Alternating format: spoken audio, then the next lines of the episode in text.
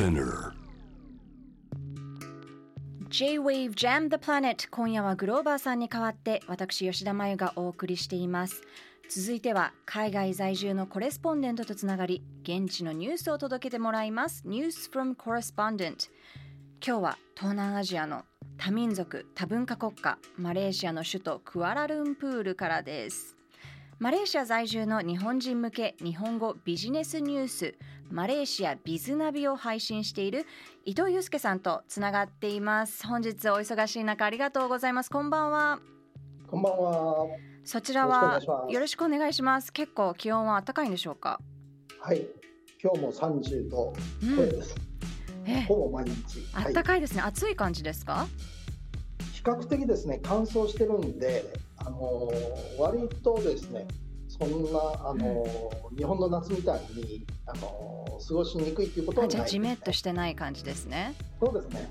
なるほどじゃあそんな過ごしやすいマレーシアからですけれどもあのー今皆さん結構ゆっくりのんびり過ごしてるんでしょうか？最近のマレーシア事情教えてくださいはい。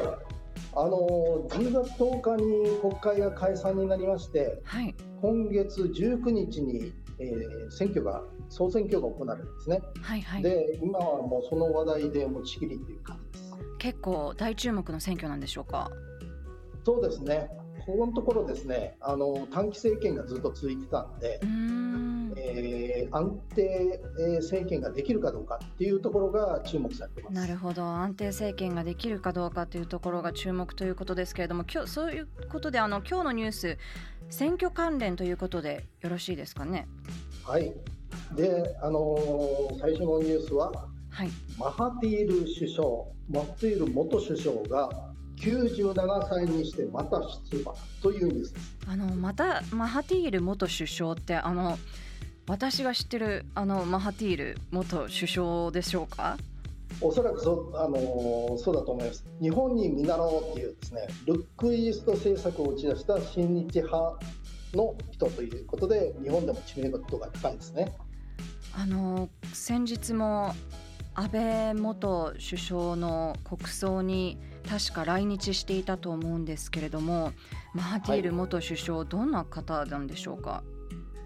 最初にですね、あのー首相になったのは1981年で、結構昔ですね、昔ですね。うん、で、それから20年以上、おマレーシアの高度経済成長を牽引してきた人ですね。なるほど。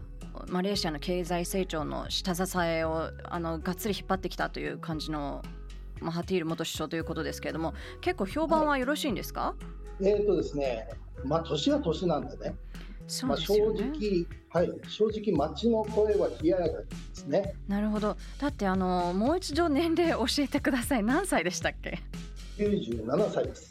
今回当選したら何歳になるんですか？何歳まで議員？えー、5年間ですから、はい任期満了すれば102歳なんですね。102歳まで議員ということで、ねベテラン中のベテランですけれどそもうですね。今現在ですね、うんまああのマハティールさんは首相になるかどうかっていうまた首相の座も狙ってるんですか？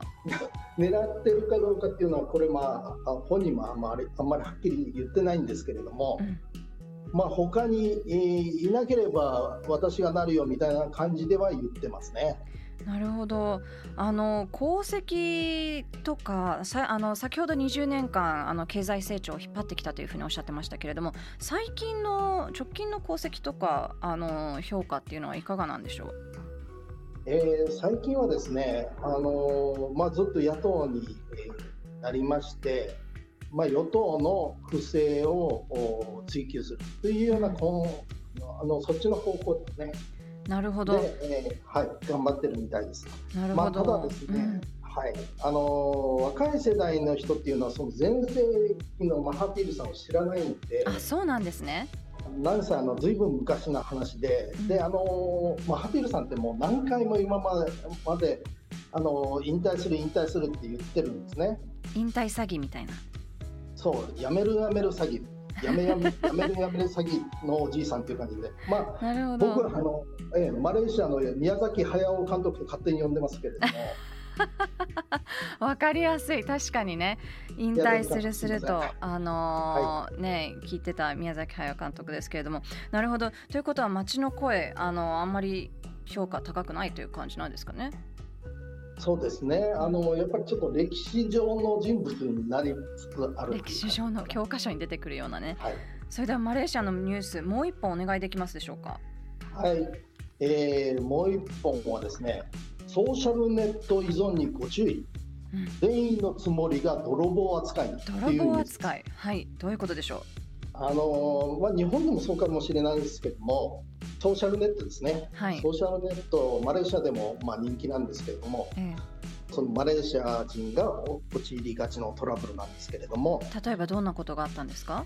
えある人がですね、あのレストランで財布を拾ったんですね、はい、なんだけれども忙しいという理由で警察に届けず SNS で、えー、落とし主を探そうとしたんですね。手っ取り早いですからね。はい。であのまあ、そういうネットワークで誰か落としたんじゃないですかっていうようなことをやったんですけれども、うん、まあそういうことをやってるうちに時間が経ってしまって、はい、どうなっちゃったんだろう。その間に落とし主が警察に窃盗の被害届を出しちゃったと。えー、ということはその拾った方が窃盗してしまったっていうことになってしまうってことですか？そうですね。なるほど。その善意でね SNS にアップしたつもりが大騒動になっちゃったという感じで、はい、そうですね。それであの泥棒扱いされた上にその落とし主がな財布の中に入ってた身分証とかクレジットカードを再発行しないといけなかったので、うん、その手数料、まあ、150リンギ、はい、まあ、日本円にして4500リンギぐらいを請求される羽目に。なるほど。ね善意のはずが4000円ってちょっと悔しいですよねちょっと悔しいですね。なるほど。あのマレーシアの方々って SNS どういったものを使ってるんですか？日本だと LINE が主流ですけれども。マレーシアは LINE はほとんど使われないですね。WhatsApp っていうのが使われてます、はい、なるほど、はい、そんなに結構 SNS に頼りがちなんですか？そうですね、あのこれ、大学とかですね会社、かなりあのそういうカチッとしたところでもですね、うん、社員とか学生向けにあの必要な情報とかですね通知なんかを SNS で出したりするんですね。はいはい、その WhatsApp のいいところっていうのは、うん、携帯の番号が分かってさえすれば、あのつながりますよね。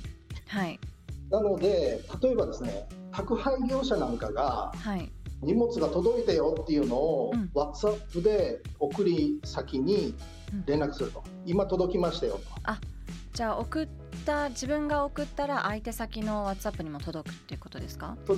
に連絡して今届きましたよって、なるほど。で写真付きで送るとかですね。はいはい。そういうようなことをやったりしますね。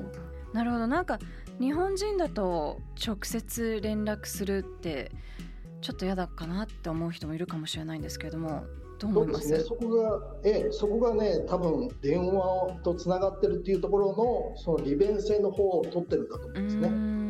なるほどね。LINE だとやっぱりね、相手があの承認しないといけないんですけれどもね。はいはいはい。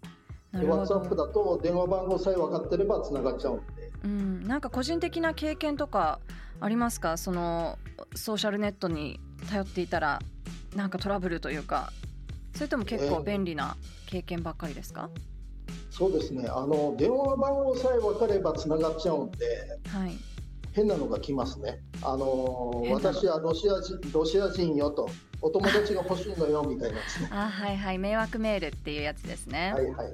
なるほど日本でもねたまにありますけれども。なんとか詐欺みたいなですね。うん、確かに、はい、それ一回あの電話番号さえ分かってしまえば適当に番号を打ってれば誰かに送れるってことですもんね。もうそういうこともありえますよね。うんうん、なるほどあのマレーシアの方々結構 SNS にどっぷり使っているということでどっぷり使っているがゆえの事故とかもあるということですけれども伊藤さんどういうふうに思われます？最後に。まあこれもしょうがないのかなと、うん、というのはまああのザッツマレーシアということです、まあ、便利だからしょうがないかってことですね。しょうがないかと。なるほど、わかりました。伊藤さん、ありがとうございました、はい、ありがとうございました。この時間はマレーシアクアラルンプール在住伊藤祐介さんにお話を伺いました Jam, the planet.